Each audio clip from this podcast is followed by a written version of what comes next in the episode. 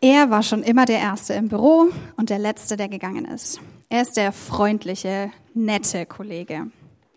Er hilft schon mal bei Projekten von Kollegen aus. Derjenige, der den Kaffee nachkocht, wenn er ihn leer gemacht hat. Rundum wirklich zuvorkommend. Seine Projekte laufen eigentlich ganz gut. Sicher, mehr geht immer. Aber um welchen Preis? Nee, solange alle zufrieden sind, ist er es auch. Aber dann, die große Entlassungswelle wird angekündigt. Auf einmal wird das Klima anders. Die Kollegen werden unfreundlicher, der Ton wird rauer. Man hilft sich nicht mehr gegenseitig, sondern sucht den eigenen Vorteil. Aber nicht so unser Kollege. Er bleibt höflich und freundlich, leistet eine gute, solide Arbeit. Doch dann kommt der Tag, an dem er zum Chef-Chef muss. Personalgespräche mag ja nie jemand, er auch nicht. Der Chef bleibt sehr freundlich, honoriert das letzte erfolgreiche Projekt und schließt mit den Worten, vielen Dank für Ihre Arbeit. Sie haben großartige Arbeit geleistet, aber jetzt werden Sie nicht mehr benötigt. Ich muss Sie entlassen. Er steht vor dem Aus und hat alles verloren. Ich habe von eurem Glauben an den Herrn Jesus und eurer Liebe zu den Heiligen gehört. Das ist auch der Grund, weshalb ich unablässig für euch danke. Und zwar jedes Mal, wenn ich im Gebet an euch denke. Der Gott unseres Herrn Jesus Christus, der Vater, von dem alle Herrlichkeit ausgeht, er gebe euch den Geist, der euch Weisheit schenkt und Offenbarung zuteil werden lässt. Dann könnt ihr Gott erkennen. Die Schule hat wieder angefangen. Neues Jahr, neue Runde. Für manche bedeutet das, in einer neuen Klasse zu sein. Vielleicht auf einer ganz anderen Schule. Vielleicht ist vieles fremd. Die Gesichter, die Räume, die Technik, so manches Fach. Anderes ist aber vertraut. Dieser Schulgeruch, das Tafelwischwasser oder die Klassensitzungen und Schülersprecherwahlen. Die Lehrer und ihre Erwartungen. Die Eltern, die Noten, die Leistung. Das ist wohl vertraut. Für den einen mehr, für den anderen weniger. Und dann, das Schuljahr ist noch nicht alt, kommt die erste böse Überraschung. Der erste Fünfer in diesem Jahr. Dabei wollte sie es doch diesmal alles besser machen, sich mehr anstrengen. Sie hat so hart dafür gearbeitet und gebetet. Und jetzt, jetzt muss sie das auch noch ihren Eltern sagen. Nicht, dass der Spott des Lehrers nicht schon genug gewesen wäre. So eine Enttäuschung in seinem Gesicht. Und jetzt dieselbe Nummer zu Hause nochmal. Das wollte sie nicht. Sie hat sich stets bemüht, aber es hat wohl nicht gereicht. Sie ist wohl nicht gut genug, egal was sie tut. Dann könnt ihr Gott erkennen Eröffne euch die Augen, mit denen euer Herz sieht, denn ihr sollt wissen, welche Hoffnung mit eurer Berufung verbunden ist. Außerdem, welche Fülle an Herrlichkeit zu seinem Erbe für die Heiligen gehört und schließlich, welche überwältigend große Kraft er uns verleiht, die wir zum Glauben gekommen sind. So, wie es der Macht und Stärke entspricht, mit der er sein Werk vollbringt. Damals, damals war alles schön. Die beiden haben sich verabredet zu einem Spaziergang, zu einem Kaffee, zu einem Abendessen. Dass sie sich mochten, konnten sie nicht mehr geheim halten. Mit der Zeit lernten sie sich besser kennen und lieben. Sie schätzten ihre Unterschiedlichkeiten und die Ecken und Kanten des anderen. So bleibt es spannend, sagten sie sich. Sie verliebten sich und beschlossen, das Leben in Zukunft gemeinsam zu verbringen. Was für ein Glück. Auch Kinder ließen nicht lange auf sich warten. Erst eins, dann zwei. Die Familie war komplett. Einige Nachbarn haben es aber schon gehört.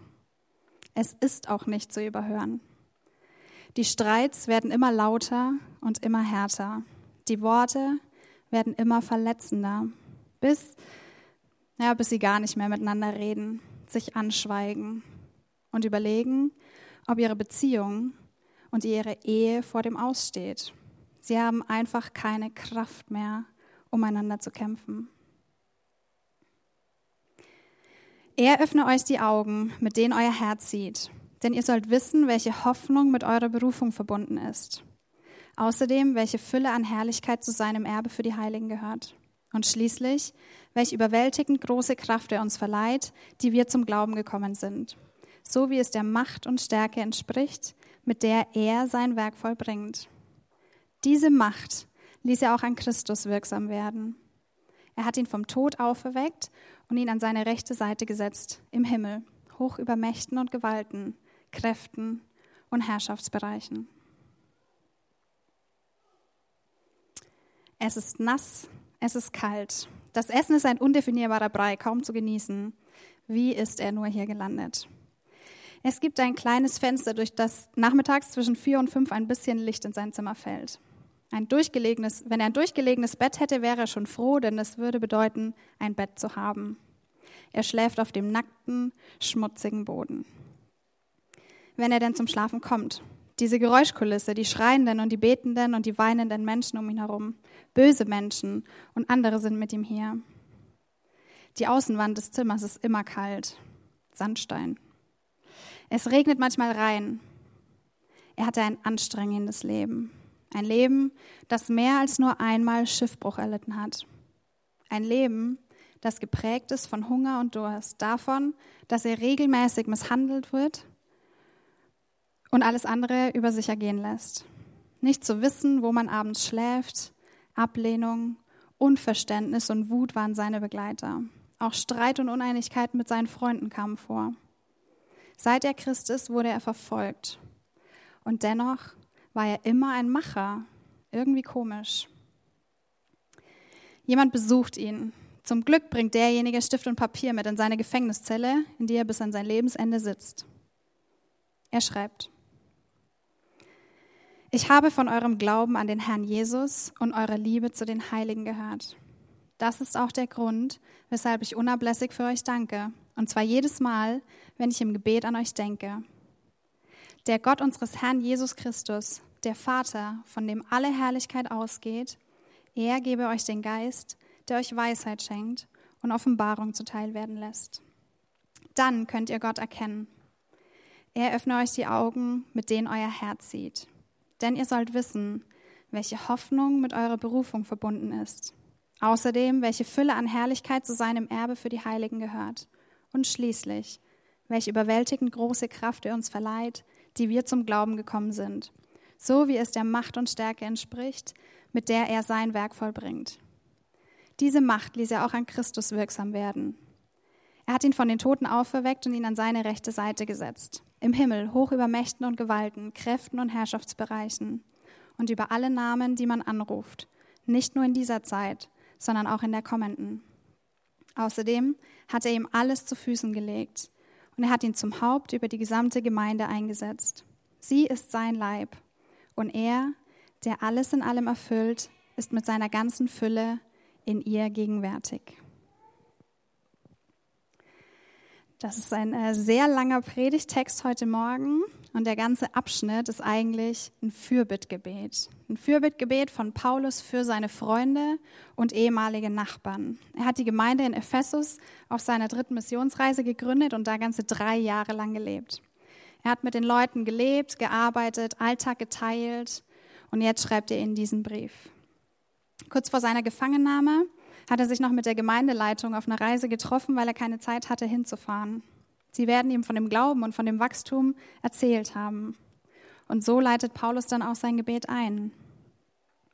Der Gott unseres Herrn Jesus Christus, der Vater, von dem alle Herrlichkeit ausgeht, er gebe euch den Geist, der euch Weisheit schenkt und Offenbarung zuteil werden lässt. Dann könnt ihr Gott erkennen. Paulus beschreibt in dem Gebet ähm, einen geistlichen Prozess. Er betet dafür, dass die Gläubigen in der Erkenntnis, also im Verstehen und im Erleben wachsen. Dafür muss Gott das ganze Sein des Menschen durchdringen dürfen, um zu dieser Veränderung zu kommen. Bewirkt wird es durch den Geist Gottes, den Heiligen Geist.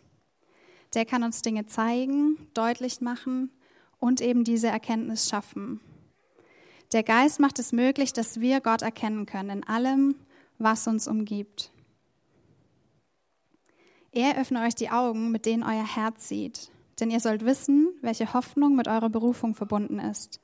Außerdem, welche Fülle an Herrlichkeit zu seinem Erbe für die Heiligen gehört. Und schließlich, welche überwältigend große Kraft er uns verleiht, die wir zum Glauben gekommen sind, so wie es der Macht und Stärke entspricht, mit der er sein Werk vollbringt. Paulus betet, dass Gott uns die Augen des Herzens öffnen soll. Für uns klingt es vielleicht ein bisschen kitschig und nach Emotionen, aber äh, im ersten Jahrhundert war damit was ganz anderes gemeint. Das Herz war da nicht der Sitz der Emotionen, sondern der Sitz der Persönlichkeit. Es handelt sich ähm, um den Verstand, um das Fühlen auch, um den Willen, um den Charakter und um das Denken eines Menschen. Also um etwas sehr ganzheitliches, und Paulus bittet eben um so eine ganzheitliche Erleuchtung der menschlichen Wahrnehmungs- und Deutungsmuster. Wenn wir aufwachsen, dann entwickelt sich unser Gehirn so, dass wir bestimmte Wahrnehmungs- und Deutungsmuster quasi lernen. Man könnte auch Kasten oder Schubladen dazu sagen und die helfen uns, die Welt zu sortieren. Wir brauchen diese Deutungsmuster, weil wir sonst völlig überfordert werden mit unserem Leben und mit den Eindrücken. Aber leider haben wir uns angewöhnt, die Welt auf eine ganz bestimmte Weise wahrzunehmen. Und dieses Maß, das wir wahrscheinlich alle sehr gut beherrschen, ist das des Negativen. Wir haben, die, wir haben gelernt, die Welt um uns als sehr negativ zu bewerten und die Dinge, die passieren, negativ zu sehen. Wenn man mal an die Nachrichten denkt, wie oft hört man Nachrichten über schlechte Dinge und wie oft hört man gute Dinge? Wie oft bespricht man im Hauskreis irgendwelche negativen Sachen, Dinge, wo man denkt, man kommt zu kurz, es läuft nicht gut, wir haben Angst oder alles ist gegen uns. Und wie oft reden wir über gute Dinge, die uns passieren. Als ich noch in der Apotheke gearbeitet habe, bin ich immer abends mit einer Kollegin nach Hause gefahren und wir haben im Auto halt noch über den Tag geredet und was so war. Und auf eine Sache konnte man sich immer verlassen. Wenn wir an dem Tag 150 Kunden hatten in der Apotheke und von diesen 150 hatten zwei schlechte Laune und waren total nervig, dann hat man sich am Ende des Tages an diese zwei erinnert und nicht an die 148 anderen, denen man helfen konnte. Und ich frage mich, ob das in Ordnung ist. Der Text fragt mich, ob das in Ordnung ist. Paulus sagt, dass Gott unsere Herzensaugen, also uns als gesamte Person erleuchten soll, dass wir die Dinge anders wahrnehmen können, weil das Herz alles ist, womit wir eben wahrnehmen. Aber was genau sollen wir denn erkennen? Die Hoffnung, die mit unserer Berufung verbunden ist, die Fülle unseres herrlichen Erbes und die uns verliehene Kraft, die wir durch den Glauben haben, weil er mächtig ist. Das sind sehr, drei sehr, sehr große Worte und Verheißungen, die damit verbunden sind. Die äh, sollten wir uns genauer angucken. Das erste ist Berufung. Dabei denken wahrscheinlich viele an Arbeit, an einen Job in der Gemeinde oder irgendwas ganz, ganz Großes, zu dem man berufen ist. Das kann man darunter verstehen. Aber als allererste und wichtigste und einzige Berufung, die wir alle haben, ist die Berufung in Gottes Gegenwart und in seine Kindschaft. Die gilt jedem von uns. Gott beruft den Menschen dazu, zuallererst mal sein Kind zu sein. Berufung ist ein relationaler Begriff, der immer nur von der Beziehung zu Gott her gedacht werden kann, nicht von einer Tätigkeit. Gott ruft uns also zuerst in die Kindschaft zu ihm. Wenn wir das als Basis nehmen, dann macht das, was Paulus weiterschreibt, mega Sinn. Über Hoffnung schreibt er. Weil wir Kinder sind, kennen wir unseren Vater im Himmel. Weil wir ihn erahnen können, haben wir eine unglaubliche Hoffnung, eine Hoffnung auf sein Eingreifen, weil wir das in der Bibel sehen, dass er das tut. Eine Hoffnung auf erhörte Gebete, Hoffnung darauf, dass am Ende das Gute gewinnt. Eine Hoffnung ähm, auf Frieden, weil Gott Friedensstifter ist. Eine Hoffnung auf Heilung, weil Gott der Arzt ist. Eine Hoffnung darauf, als Kinder Gottes in einer gefallenen Welt leben zu können. Egal, was die Umstände uns anderes sagen wollen, ob in Arbeit, Familie oder Gemeinde. Immer im Hier und im Heute. Und das können wir, weil Gott zuallererst immer ein Ja zu uns findet. Wir müssen das nicht tun oder eine Leistung erbringen. Er nimmt uns als allererst als seine Kinder an, egal was unser Leben uns anderes sagen möchte. Ganz konkret, denkt an den Kollegen vom Anfang, von dem ich erzählt habe. Er wurde für nicht mehr wichtig und wertvoll erachtet. Und deswegen musste er gehen. Bei Gott wird das nie passieren, weil er alle annimmt, egal wer wir sind und egal was wir tun, egal wo wir stehen oder egal wo wir hinwollen. Egal ob wir denken, wir wären wertvoll oder nicht, in seinen Augen sind wir es. Das ist es, was man Gnade nennen könnte. Und so wird diesem nicht benötigt die Kindschaft Gottes gegenübergestellt. Das ist eine Tatsache. Und immer dann, wenn schlechte Gedanken über äh, uns Besitz ergreifen wollen, sich breit machen wollen, dann kann uns der Blick auf diese Tatsache helfen, einen Perspektivwechsel vorzunehmen. Gott nimmt uns als seine Kinder an. Diese Berufung gibt uns Hoffnung und Perspektive. Und dieser Hoffnung dürfen wir trauen. Er öffne euch die Augen, mit denen euer Herz sieht, denn ihr sollt wissen, welche Hoffnung mit eurer Berufung verbunden ist. Das zweite ist das Erbe. Durch dieses Kindsein sind wir dann automatisch auch zu Erben geworden. Das Erbe wird in der Bibel ganz oft auch mit ewigem Leben beschrieben oder mit dem Reich Gottes.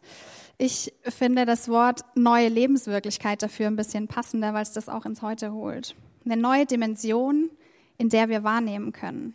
Das Erbe ist das Reich Gottes.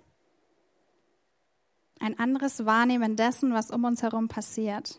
Sein Reich, seine Welt, seine Verheißungen, sein Versorgen, seine Liebe, seine Gnade, sein Sein. Ein Vater kümmert sich um seine Kinder. Auch wenn die es manchmal nicht verstehen oder nachvollziehen können. Und getrieben von der Liebe zu seinen Kindern, zu seinen Erben, zu uns, gibt Gott sich selbst in seinem Sohn, um diese neue Lebenswirklichkeit den Menschen zugänglich zu machen. Und in diesem Erbe steckt die Fülle an Herrlichkeit, wie Paulus es formuliert. Das beinhaltet ganz viele Verheißungen, ganz viele Privilegien und das Recht, als Erben auf dieser Welt unterwegs zu sein, entgegen und trotz mancher Umstände.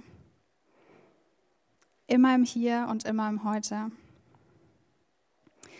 Wie sieht dieses Erbe dann konkret im Alltag aus? Für mich bedeutet das ein Vertrauen. Ein Vertrauen, dass Gott mich versorgt, egal was meine Umstände sagen. Er schenkt mir seinen Sohn und mit ihm alles, was ich wirklich brauche. Warum sollte mir dann andere Dinge vorenthalten, die gut wären oder die ich wirklich bräuchte? Denk an das Mädchen in der Schule, von dem ich am Anfang erzählt habe. Sie denkt, sie wäre nicht gut genug und nicht wichtig genug. Sie hat sich selber wahrscheinlich immer wieder gesagt, dass sie nicht gut genug ist und hat von anderen Dinge in diese Richtung gehört oder durch ihr Wahrnehmungsmuster, durch ihr Deutungsmuster so interpretiert. Und genau dem stellt Paulus das Erbe gegenüber, das wir schon längst haben. Einfach so unverdient. Auch wenn Jobverlust oder schlechte Bewertungen keine Lappalien sind, sind sie nicht alles. Weil auch hier kann ich mich an Gottes Verheißungen klammern, trotz der Umstände, die versuchen, mich negativ zu beeinflussen. Und das ist nicht nur unser Recht, sondern auch unsere Pflicht und unsere Aufgabe als Kinder Gottes. Einzig und allein darauf zu schauen, was er uns aufträgt, was er uns anvertraut und was er über uns sagt. Im Vertrauen auf ihn durch seine Kraft. Er öffne euch die Augen, mit denen euer Herz sieht, denn ihr sollt wissen, welche Hoffnung mit eurer Berufung verbunden ist. Außerdem, welche Fülle an Herrlichkeit zu seinem Erbe für die Heiligen gehört. Und Heiligen ist nichts anderes wie die Gemeinde. Das dritte, Kraft. Im Glauben vertrauen wir genau diesen Verheißungen und leben als Kinder und als Erben. Glaube kann auch mit Vertrauen übersetzt werden. Diejenigen also, die ihr Vertrauen auf Gott setzen, leben danach und haben Zugang zu unfassbaren Ressourcen, nämlich, und das betont Paulus hier, zur selben Kraftquelle, die Jesus von den Toten auferweckt hat. Diese Macht ließ er auch an Christus wirksam werden. Er hat ihn von den Toten auferweckt, ihn an seine rechte Seite gesetzt, im Himmel hoch über Mächten und Gewalten und so weiter und so weiter. Das ist eine unglaubliche Kraft, die Paulus hier anführt, zu der wir Zugang haben können, schreibt er. Gott wirkt nämlich durch diese Kraft in uns, verändert zuerst uns, unser Sein, unser Tun unsere Wahrnehmung und unsere Deutung, eben unsere Herzensaugen. Je nach Übersetzung bekommt man da eine andere Schlagseite in diesen Vers rein.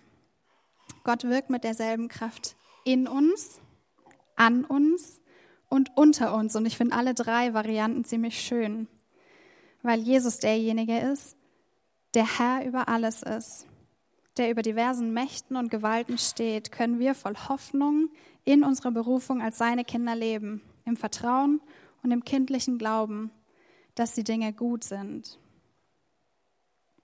Wie sieht das praktisch im Alltag aus?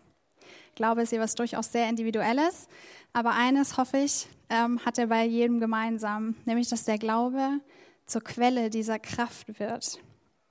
Egal, ob das zerbrochene Beziehungen sind oder andere Dinge, von denen wir meinen, dass sie nicht mehr zu retten sind. Gott gibt nie jemanden auf und steht immer mit offenen Armen da. Wir dürfen uns in seine Arme werfen und von seiner Kraft leben. Manchmal komme ich an diesen Punkt, wo ich irgendwie kapitulieren muss, weil ich gar nicht weiß, äh, wie ich mit Menschen umgehen soll oder wie ich ihnen begegnen soll wenn Dinge gesagt oder getan wurden, die mich verletzt haben oder wo ich andere verletzt habe, dann muss ich damit zu Gott gehen und sein, mir seine Kraft geben lassen, um dann wieder weiterkämpfen zu können. Ich muss die Freundschaften oder Beziehungen in Gottes wohlwollende Hände abgeben, in der Hoffnung und im Vertrauen darauf, dass er mir die Kraft gibt, die ich brauche, um für die Menschen zu kämpfen. Und ja, das ist nicht leicht. Aber ich bin davon überzeugt, dass es sich lohnt und dass es nie vergeblich ist, wenn wir für die Menschen und für die Dinge einstehen. Er öffne euch die Augen, mit denen euer Herz sieht. Denn ihr sollt wissen, welche Hoffnung mit eurer Berufung verbunden ist. Außerdem, welche Fülle an Herrlichkeit zu seinem Erbe für die Heiligen gehört und schließlich, welche überwältigend große Kraft er uns verleiht, die wir zum Glauben gekommen sind. Und das Letzte, was in diesem Abschnitt noch mit drin steckt, ist gemeinsam. Er hat ihn zum Haupt über die gesamte Gemeinde gesetzt. Sie ist sein Leib und er, der alles in allem erfüllt, ist mit seiner ganzen Fülle in ihr gegenwärtig. Als Gemeinde eint uns nämlich genau das. Wir sind alle Teil dieses neuen Seins. Das Bild vom Körper gebraucht Paulus immer wieder und wir finden das in der Bibel ganz oft. Als Gemeinde sind wir Zeichen davon, wir können das hier leben, einüben und von hier mit in unseren Alltag nehmen, als Hoffnungsträger, als Berufene, als Kinder und als Erben. Und er als unser Haupt, als König, als Vater, in Einheit untereinander, als Ausdruck seiner Fürsorge für diese Welt durch seine Gegenwart in jedem Einzelnen von uns, im Hier und im Heute. Gott wird uns von Paulus als ein Rufender, als ein Vater, als ein Schenkender und als ein Mächtiger vorgestellt. Und das sind nur zwei sehr, sehr kurzen Versen. Was mich daran so beeindruckt, das ist, dass Paulus, der wirklich allen Grund gehabt hätte, mies drauf zu sein, immerhin sitzt er im Gefängnis, ähm, es schafft, von Hoffnung und von Herrlichkeit zu reden an einem Ort, der wahrscheinlich der hoffnungsloseste Ort auf der Welt ist und wo keinerlei Herrlichkeit ist. Und ich glaube, dagegen sehen wir oft ganz schön alt aus. Wenn ich mir meine Realität anschaue, ähm, dann bin ich oft alles andere als dieser Hoffnungsträger. Dann bin ich diejenige, die ihre Berufung als Kind Gottes nicht lebt. Dann bin ich jemand, der versucht, aus eigener Kraft herauszuleben, jemand, der sich gerne beschwert und das Negative und das Schlechte gerne auch benennt lieber gegen, anstatt für etwas zu sein. Und diese Gedanken, die ich habe, bekommen dann eine Macht über mich. Ich erlaube dem Negativen, mir die Sicht auf all das andere, von dem ich gerade gesprochen habe, zu versperren, auf all das Schöne. Ich lasse mich blind machen oder wahrscheinlich ist es besser, wenn man sagt, ich mache mich selber blind dafür, das Gute und das, was in meinem Leben da ist, zu sehen. Und mir hilft es dann, wenn ich einen Schritt zurücktrete mir einen Abend oder eine Woche oder auch mal länger Zeit nehmen, um mich wieder zu sortieren. Das, was zu mir gesagt wurde, das, was ich gesagt habe, Dinge, die ich über mich denke, ähm, anzugucken mit Gott, mit ihm zu besprechen. Das braucht Zeit, das schaffe ich nicht in zehn Minuten stille Zeit irgendwie am Morgen. Da brauche ich Tage. Immer und immer wieder dasselbe durchkauen und den negativen Gedanken, die ich habe, Gottes Worte gegenüberzustellen. Verse durchzulesen, die einem da helfen. So lang, bis ich selber wieder anfange, das zu glauben, was da steht. Ich lese mir Verse durch, in denen Gott sein, bedingungslose ja, sein bedingungsloses Ja zu mir beteuert und wie wichtig und wertvoll ich ihm bin. Dass er Menschen nachgeht und dass ich das deswegen auch tun sollte. Ich kann euch heute Morgen nicht sagen, was euer negativer Punkt ist, der euch von Gott wegzieht, der euch die Sicht versperrt auf all das Gute, was eigentlich in unserem Leben da ist und was er uns schon geschenkt hat. Aber ich kann euch empfehlen, von diesem Negativen wegzugucken auf das, was in diesen Versen steht. Auf unsere Berufung als seine Kinder, auf unser Erbe der Herrlichkeit und auf die Kraft, die wir durch den Glauben haben. Ich glaube, es ist wichtig, darüber zu reden, wo wir hinschauen, wenn es uns nicht gut geht, wenn uns Negatives gefangen nehmen will. Und glaubt mir, dieser Trotzdem-Glaube ist weder an ein Alter noch an irgendwelche Erfahrungen gebunden. Gott zu suchen und zu loben in den kleinen und in den großen Katastrophen, das ist unsere Berufung als seine Kinder, als seine Gemeinde. Da sollte uns unser Vertrauen auf Gott eigentlich hintragen. Es ist der Versuch eines Perspektivwechsels, der uns in Gottes Gegenwart einen anderen Blick auf die Dinge gibt, die um uns herum passieren. Und mir geht es dabei nicht um so ein happy, clappy, gute Laune Christsein, gar nicht, sondern um eine Zuversicht und eine Hoffnung, die wir haben trotzdem und durch all das, was uns was anderes erzählen möchte. Was bedeutet das für uns? Als allererstes eine Herausforderung. Und glaubt mir, ich rede heute Morgen mehr zu mir selbst als zu euch. Gott erneuert unsere Herzensaugen. Und wir, wir müssen unsere Augen des Herzens von ihm erneuern lassen, um wieder diesen Blick zu bekommen auf all seine Geschenke und die Gnade, die er uns schon längst entgegengebracht hat. Und diese Transformation, diesen Schritt, den kann uns auch keiner abnehmen mit unserem ganzen Sein, uns als Person Gott auszusetzen, auszuliefern, das können wir nur selber machen. Oder eben nicht. Ich kenne das von mir selber auch, dass ich manchmal gar keine Kraft habe oder keine Lust oder Angst davor habe, dass Gott irgendwas zu mir sagt, wo ich genau weiß, da habe ich gerade keine Lust drauf, weil es manchmal viel bequemer ist, in dem zu bleiben, wo man ist. Man hat ja seine Wahrnehmung und seine Deutung schon. Aber dazu hat Gott uns eigentlich nicht berufen. Er ruft uns zu sich, um uns zu erneuern und seine Sicht auf die Dinge zu geben. Und die kann uns kein anderer Mensch sagen, nur Gott selbst. Und dann auch wirklich danach zu leben, was man glaubt und was man hofft, eben in seiner Kraft. Und ja, das ist manchmal anstrengend, aber es lohnt sich immer, weil Gottes Wege und seine Perspektive immer heilsam sind. Daran glaube ich und darauf vertraue ich ganz fest. Und wenn du dich jetzt fragst, wie dieses Gott aussetzen oder in seiner Gegenwart stehen geht, dann frag Leute, die jetzt neben dir sitzen nach dem Gottesdienst mal, wie die das machen. Wir haben in der Gemeinde Angebote wie zum Beispiel Sonntagabend Lobpreis oder Freitagabend ähm, Stille Gebet. Da kann man das einüben, da kann man das üben mit anderen Menschen zusammen, mit der Gemeinde.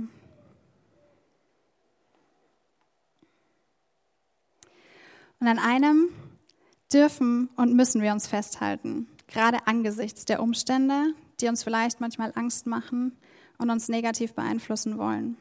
Gott selber hat sich diesen Umständen ausgesetzt. Er hat selber großes Leid durchlitten und trotzdem war er kein wehrloses Opfer, sondern hat durch die Auferstehung all diese Mächte besiegt, die uns festhalten wollen und die uns was anderes erzählen wollen. Das ist die gute Nachricht, die uns das Evangelium eigentlich sagt. Bei Johannes sagt Jesus, in der Welt habt ihr Angst, aber seid getrost. Ich habe die Welt überwunden. Er sagt nicht, dass es keine Angst mehr gibt. Und er sagt auch nicht, dass es keine Gründe mehr gibt, Angst zu haben. Aber er sagt, dass er eben diese Gründe überwunden hat. Und wir stehen auf der Seite des Überwinders und des Mächtigen, gerade weil er sich so klein gemacht hat. In dem äh, Video, das ihr gleich hinter mir zu sehen bekommt, äh, nehmt ihr vielleicht eine Idee davon mit, wie das aussehen kann. Gott ist derjenige, der Farbe in unser Lebensaquarium spritzt. Ich hoffe, ihr nehmt mit, dass wir schon längst alle eine Berufung haben, als Kinder Gottes zu leben. Egal, was die Umstände uns anderes erzählen wollen, daran dürfen wir uns festhalten. Wir dürfen Erben seines Reiches sein und jetzt schon danach leben. Wir können durch seine Kraft und durch seine Macht leben und dieses Leben so ähm, besser gestalten, als wie wenn wir es alleine versuchen. Und als Gemeinde dürfen wir ein Zeichen von dieser Hoffnung sein. Wie die Farbe, die sich langsam ausbreitet. Jetzt seht ihr es gleich. Wie die Farbe, die sich langsam ausbreitet. In dem Aquarium ist das alles schon da. Wir müssen nur hingucken und die kleinen Farbtupfer wieder entdecken und wieder sehen. Vielleicht sitzt hier heute dieser Kollege, vielleicht sitzt hier die Schülerin oder das Ehepaar. Wir können uns gegenseitig nicht in unsere Herzen oder in unsere Köpfe reinschauen, aber wir dürfen uns gegenseitig daran erinnern, dass Gutes in unserem Leben ist und dass Gutes immer da ist, egal was uns die Umstände erzählen wollen. Und ich hoffe, ihr nehmt mit, dass Gott in uns, an uns und unter uns allen wirkt. Er ist immer noch Gott und ich glaube, es tut uns gut, ihn auch Gott sein zu lassen. Nicht selber alles sortieren zu müssen oder bewerten zu müssen. Unsere Wahrnehmung und vor allem die Deutung ist fehlbar. Lass Gott seinen Job machen und mach du deinen als Kind diese Hoffnung der Berufung zu leben, als Erbe seines Reiches dem eine Gestalt geben und als Zeichen seiner Kraft durch die Gegend zu laufen. Und wenn uns dann vermeintlich was Schlimmes, was Negatives passiert, dann können wir das an den Platz verweisen, dem es eigentlich gebührt. Und das ist definitiv nicht da, wo es unseren Alltag bestimmen darf. Das sollte nämlich eigentlich nur Gott machen dürfen.